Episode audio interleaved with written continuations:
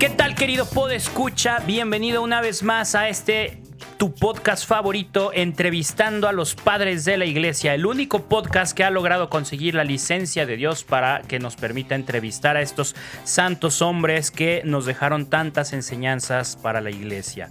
En este episodio vamos a platicar con un santo mm, poco conocido, no es de los más famosos, pero eso no quiere decir que sus enseñanzas no estén eh, eh, llenas de riqueza espiritual para nuestra vida. Participó en dos sínodos, escribió muchísimas homilías y sermones y nos va a hablar de la importancia del ayuno y la oración para cultivar la vida cristiana. También nos va a hablar un poco de la importancia de dar un testimonio de vida a los no creyentes y de aprender a darle gracias a Dios por todo lo que tenemos en esta vida. Es un honor tener aquí con ustedes, para ustedes, nada más y nada menos que a San Máximo de Turín. San Máximo, bienvenido. hombre, hermano, para mí es un placer el hecho de estar aquí contigo compartiendo. Eh, cada vez que me llega la notificación del podcast, no me lo pierdo ya que para mí es un placer escucharlos y más aún estar aquí como invitado. La verdad que me llena de emoción cada vez que le comparto a mis queridos amigos que, que, ya sale un nuevo podcast. No, hombre, nos ponemos todos juntos, dejamos lo que tenemos que hacer, preparamos el cafecito y a escuchar la enseñanza que nos tienen preparadas. Y para mí, vuelvo a repetir, es un honor estar aquí contigo. Qué bonito saber eso, San Máximo. De verdad, muchísimas gracias. Muchísimas gracias por compartirlo con tus compañeros allá arriba. Y, bueno, pues de verdad es un placer. Fíjate que también he encontrado un par de santos, como te lo compartía, que compartimos el hecho de, esta nueva evangelización a través de los podcasts. Para mí y ellos, si hubiéramos tenido estas herramientas anteriormente, hubiera sido genial, pero hay que aprovechar cada uno en su momento. Así es que estamos listos. Pues qué honor, la verdad, qué honor que, que gente tan santa nos, nos esté escuchando. Ojalá luego podamos extender las entrevistas a más santos y no solo a padres de la iglesia. Ya veremos qué, qué proyecto se nos ocurre por ahí. Estaría genial, Manu. En el momento que tú digas, estamos a la orden. Buenísimo. Pues mientras vamos aprovechando que ya te tenemos aquí, vamos aprovechando al máximo esta oportunidad y cuéntanos un poquito de ti, cómo te trató la vida mientras estuviste en este mundo.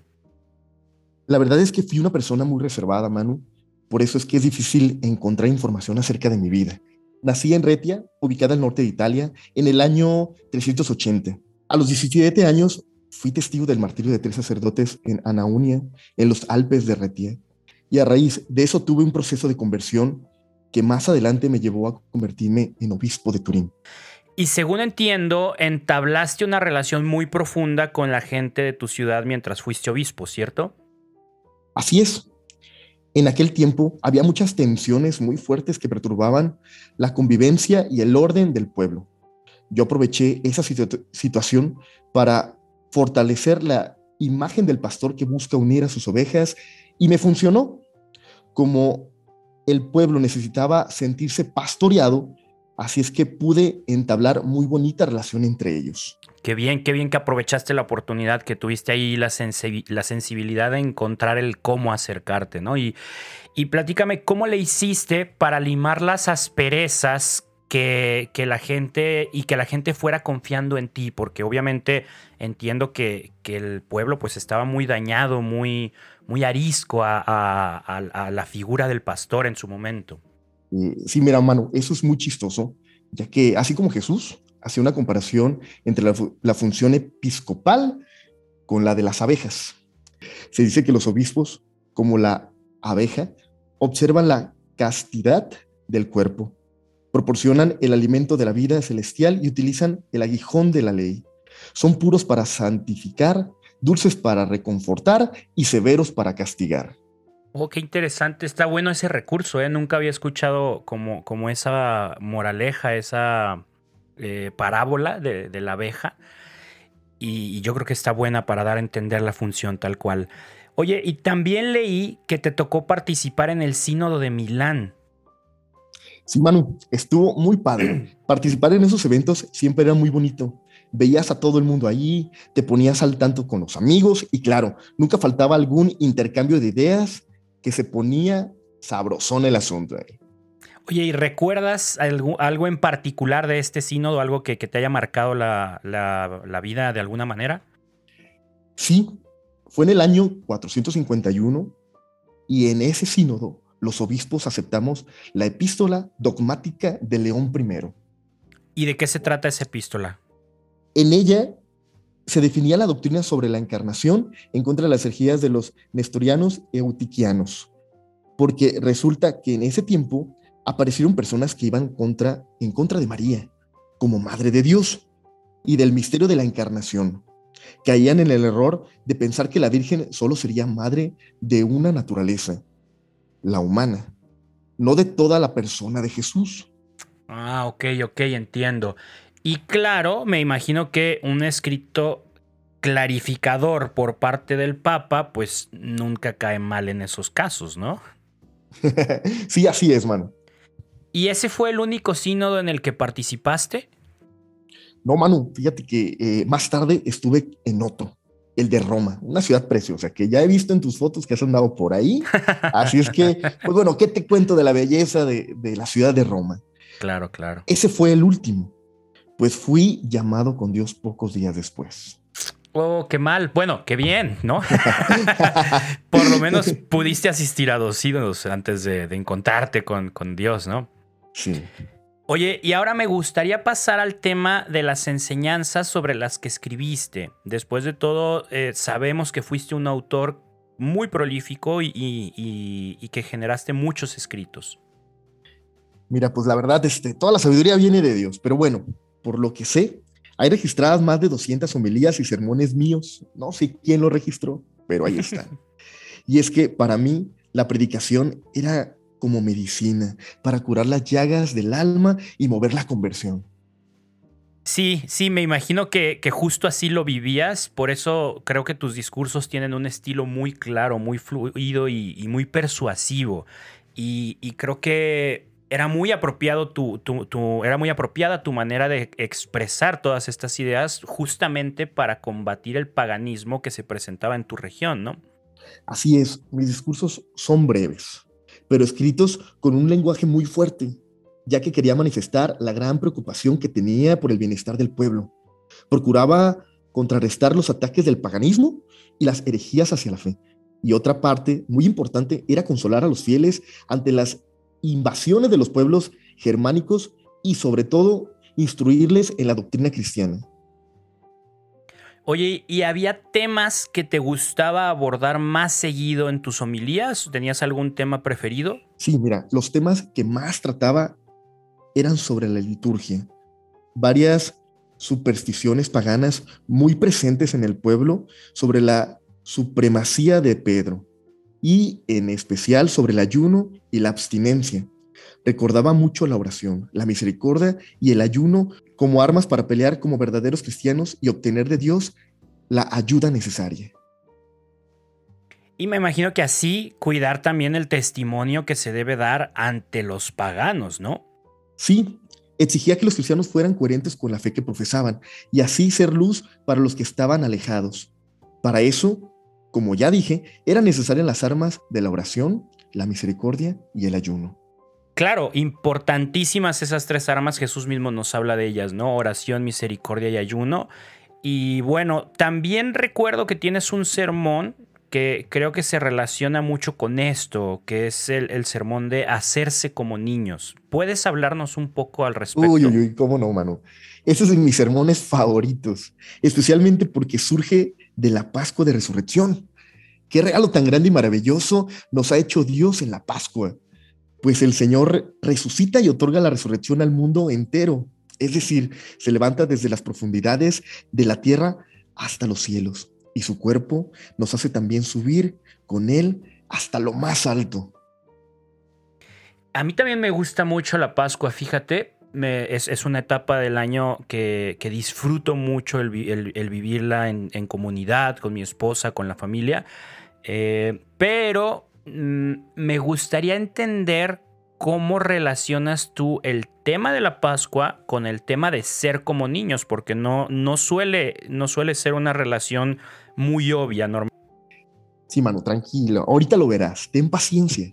Aquí hablaremos de varios pasajes del Evangelio, pues sabes que todo está conectado, ¿no? Sí, eso sí, ciertamente.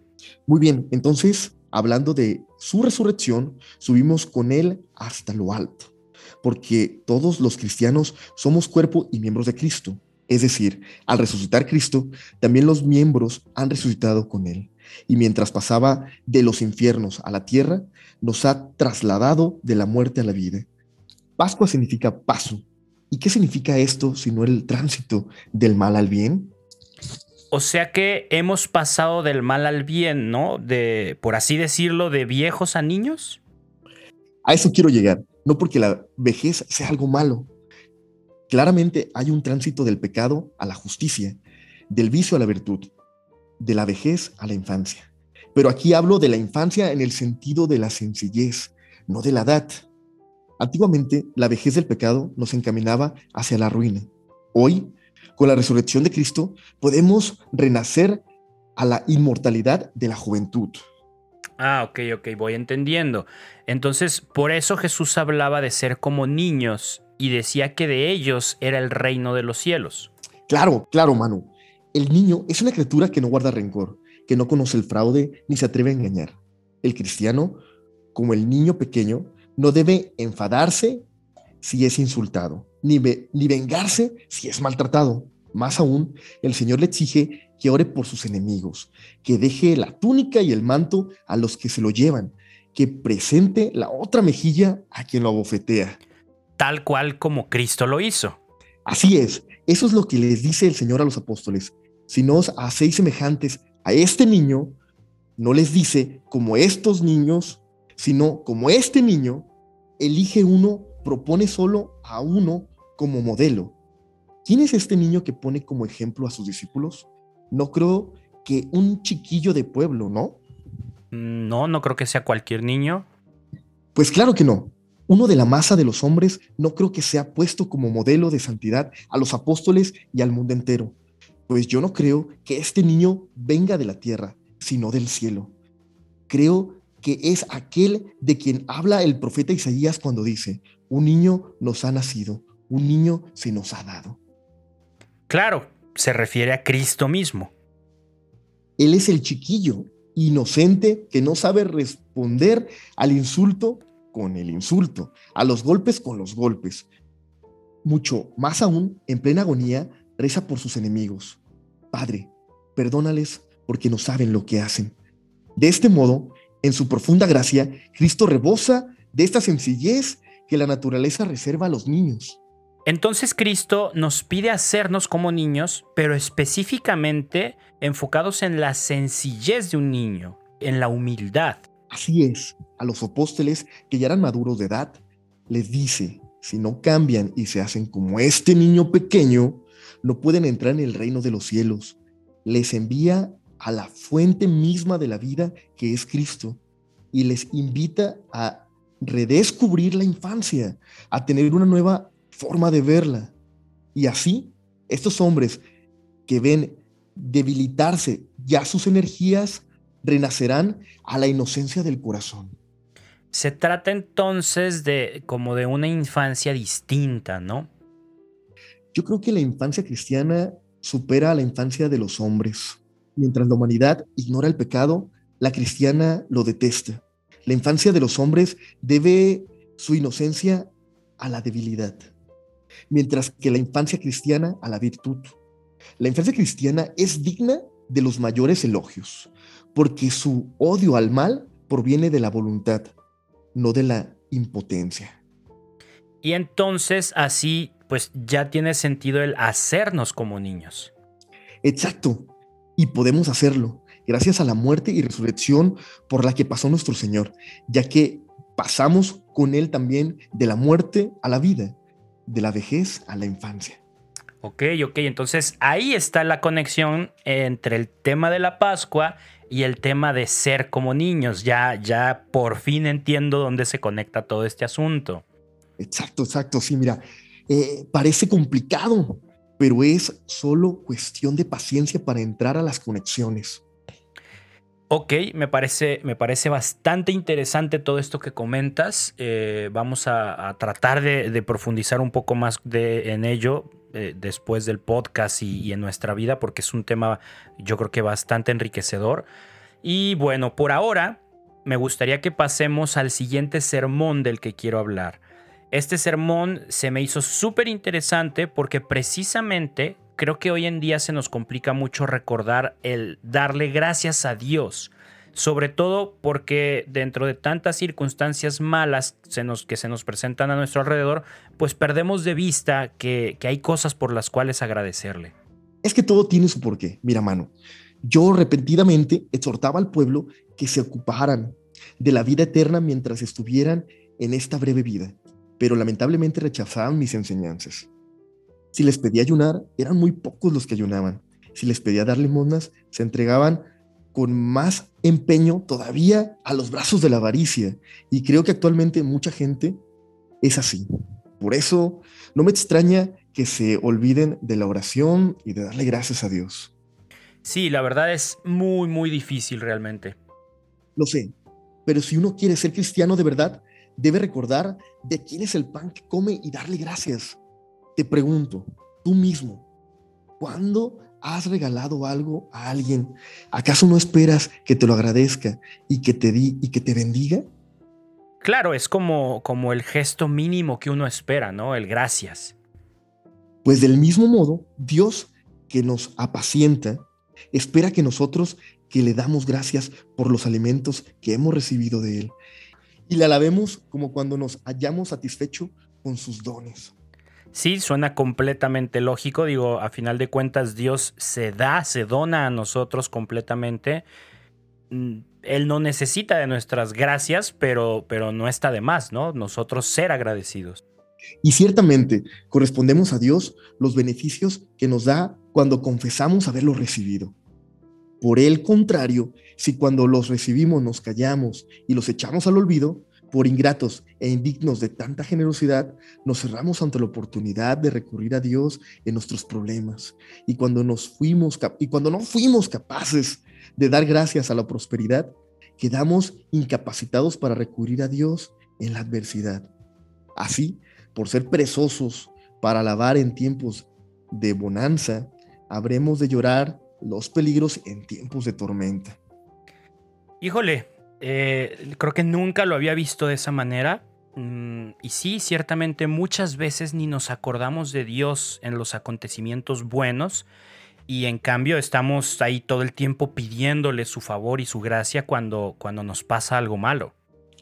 Claro, claro. Eh, Dios con su infinita misericordia nos escucha, pero aún así, como nosotros, disfrutando de los dones divinos, no alabamos al Creador. Son ingratos los que siendo hijos no le honran como padre.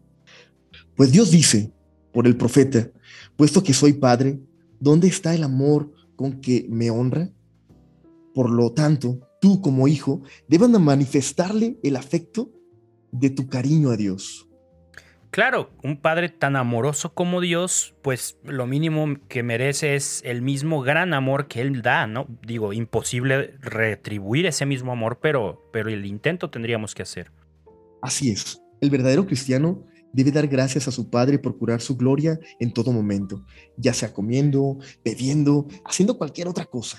Hay que hacerlo todo para la gloria de Dios. Debemos alimentarnos más de la fe en Cristo que de las grandes comilonas, pues más nutre al hombre la frecuente invocación del nombre del Señor que de los múltiples y abundantes banquetes. Hacer todo para la gloria de Dios. Fíjate que, que hay un versículo que me gusta mucho que dice, cualquier trabajo que hagan, háganlo de buena gana, pensando que trabajan para el Señor y no para los hombres. Y justo eso debe ser la base de todo cristiano. Y además, todos nuestros actos deben tener a Cristo como testigo y compañero. De este modo, haciendo el bien de la mano de Él, ya que nos avergonzaríamos de obra mal sabiendo que estamos junto a Cristo. Él nos ayuda en el bien y nos guarda de todo mal. Como dice el Padre Nuestro, tal cual. Claro, claro. Es la oración que debemos recitar al levantarnos. Pero aún más, lo primero de todo será dar gracias a Dios y antes de hacer ninguna otra cosa debemos manifestarle nuestra piedad, porque nos ha guardado mientras dormíamos. Pues, ¿quién, si no Dios, guarda al hombre que duerme? resulta del todo necesaria la asistencia de Dios a los que duermen, ya que ellos no pueden valerse a sí mismos. Dar gracias cuando nos levantamos y además hacer todas las obras del día en la presencia de nuestro Señor, solo en la presencia de Cristo está la prosperidad de todas las cosas. El que empieza a caminar con este signo llegará hasta el cielo. Y tú mismo lo has dicho, Máximo, todos nuestros actos deben estar presididos por el nombre de Cristo y a Él debemos referir todas las acciones de nuestra vida. Y ya cuando caiga el día, debemos también alabarle y cantar su gloria. Cuando ya estemos a punto de dormir, darle gracias a Dios para poder ser realmente merecedores del descanso y que el sueño sea el premio por nuestros trabajos. ¿A quién no le gusta dormir, hermano? Yo creo que... Eso claro, totalmente de acuerdo. Y ahora que lo pienso, pues es lo mínimo que debemos hacer con tanta generosidad que nos demuestra Dios. Sí, y miremos el ejemplo de las aves del cielo, incluso la más pequeña, cuando se producen las primeras luces del día, antes de salir de su nido, rompe a gorjear para alabar al Creador con sus trinos ya que no puede hacerlo con palabras, tanto más la expresan su obsequio cuando más y mejor cantan. Lo mismo hacen al declinar el día. ¿Y qué son todos esos cantos sino una confesión de su rendido agradecimiento? Así se comportan con su pastor las inocentes avecillas, que no pueden hacerlo de otro modo. San Mateo lo decía tal cual en el Evangelio, mirad las aves del cielo, que no hilan ni siembran, y nuestro Padre que está en los cielos cuida de ellas. ¿Y con qué alimentos son apacentadas? Con los más vulgares. Pues así las aves dan gracias por tal calidad de alimentos. ¿Cuántas más nosotros deberíamos darlas por los preciosos alimentos que recibimos? ¿Cuál es tu comida favorita, mano? pues yo agradecería a Dios por cada taco que me como. Delicioso. Eh, si yo estuviera en la tierra, viajaría a México a comer unos ricos tacos al pastor, yo creo, porque daría gracias a Dios por tan deliciosos manjares que, pone en nuestra mesa. Qué bonito es darse cuenta de, todo esto y, qué poco pensamos en ello, ¿verdad? Yo creo que sí, muy pocas veces nos damos cuenta de, la gracia que es, que es Dios a través de, las cosas más sencillas por cada dátil del desierto. Gracias Dios. Sí, la verdad, eh, el tener la capacidad de, agradecer esas cosas sencillas, el tener la capacidad de valorar ¿no? los regalos que Dios nos da, eh, yo creo que vale la pena detenernos y pensar un poco más en ello. Sí, sí, sí, mira, eh, me he dado cuenta, acá llegan también las noticias de, del mundo, ¿no? Me, me, di cuenta que en Monterrey hubo una carencia fuerte de agua, cosa, cosa básica que agradecer a Dios, ¿no? Se quedaron completamente sin agua. Eh, la mayoría de nosotros estamos tan, tan, tan agobiados en otras cosas que no tenemos quizá internet, que no tenemos otras cosas que no son necesarias. Pero cuando nos falta lo básico, muchas veces nos acordamos de Dios. Y en ese momento, pues bueno, yo creo que la mayoría de Monterrey clamó al cielo por una gota de agua, de lo básico, agradecer a Dios. Ahora que, que empezó a llover, la gente está agradecida al cielo. Totalmente de acuerdo. Me imagino que muchas veces solo vemos el mal y nos quejamos cuando hay tantas cosas buenas por las que agradecer. Tú sabes lo mucho que cambiarían las cosas si agradecemos el doble de lo que nos quejamos. Me imagino, porque muchas veces solo vemos el mal y estamos queja tras queja tras queja cuando hay tantas cosas buenas por las que agradecerle a Dios. Sí, mano, tú mismo lo has dicho. Oye, San Máximo, pues eh, te agradezco mucho que, que, me hagas pensar en todo esto a mí y a todas las personas, todos los podescuchas que nos acompañan. Lamentablemente se nos está acabando el tiempo del podcast, así es que vamos a pasar a la sección final del episodio. Eh, solemos terminar eh, contando alguna anécdota o algo peculiar que no se conozca mucho de la vida del invitado, así es que te invito a que nos platiques alguna anécdota de tu vida que, quieras compartir con nosotros. Muy bien, perfecto. Mira, ¿sabes por qué en algunas estampitas y pinturas se me representa señalando una pequeña sierva? Mm, no, no tenía idea, no tengo idea. Mira, resulta que cierto día estaba yendo a una capilla en el medio del desierto, a la cual frecuentemente me retiraba para orar. Me gustaba mucho ir allí porque era silencioso. Me imagino, me imagino un lugar bastante tranquilo. Y de pronto un clérigo asustado se me acerca y me empieza a pedir ayuda. Se le notaba realmente sediento. No me preguntes por qué, pero yo sabía que él en realidad había estado siguiéndome con intenciones perversas. Pero sabes, devolver el mal con el bien es lo mejor. Me dispuse a ayudarlo y justo en el momento una sierva pasa por ahí y la detuve para que el clérigo pudiera beber de su leche. Entonces, él pudo saciar su sed y las cosas no pasaron a mayor problema. No es una gran aventura, pero a la gente se le quedó muy marcada esa historia después de mi muerte. Bueno, esa, esa anécdota nos enseña a no temer ayudar al necesitado, así es que creo que vale la pena haberla compartido.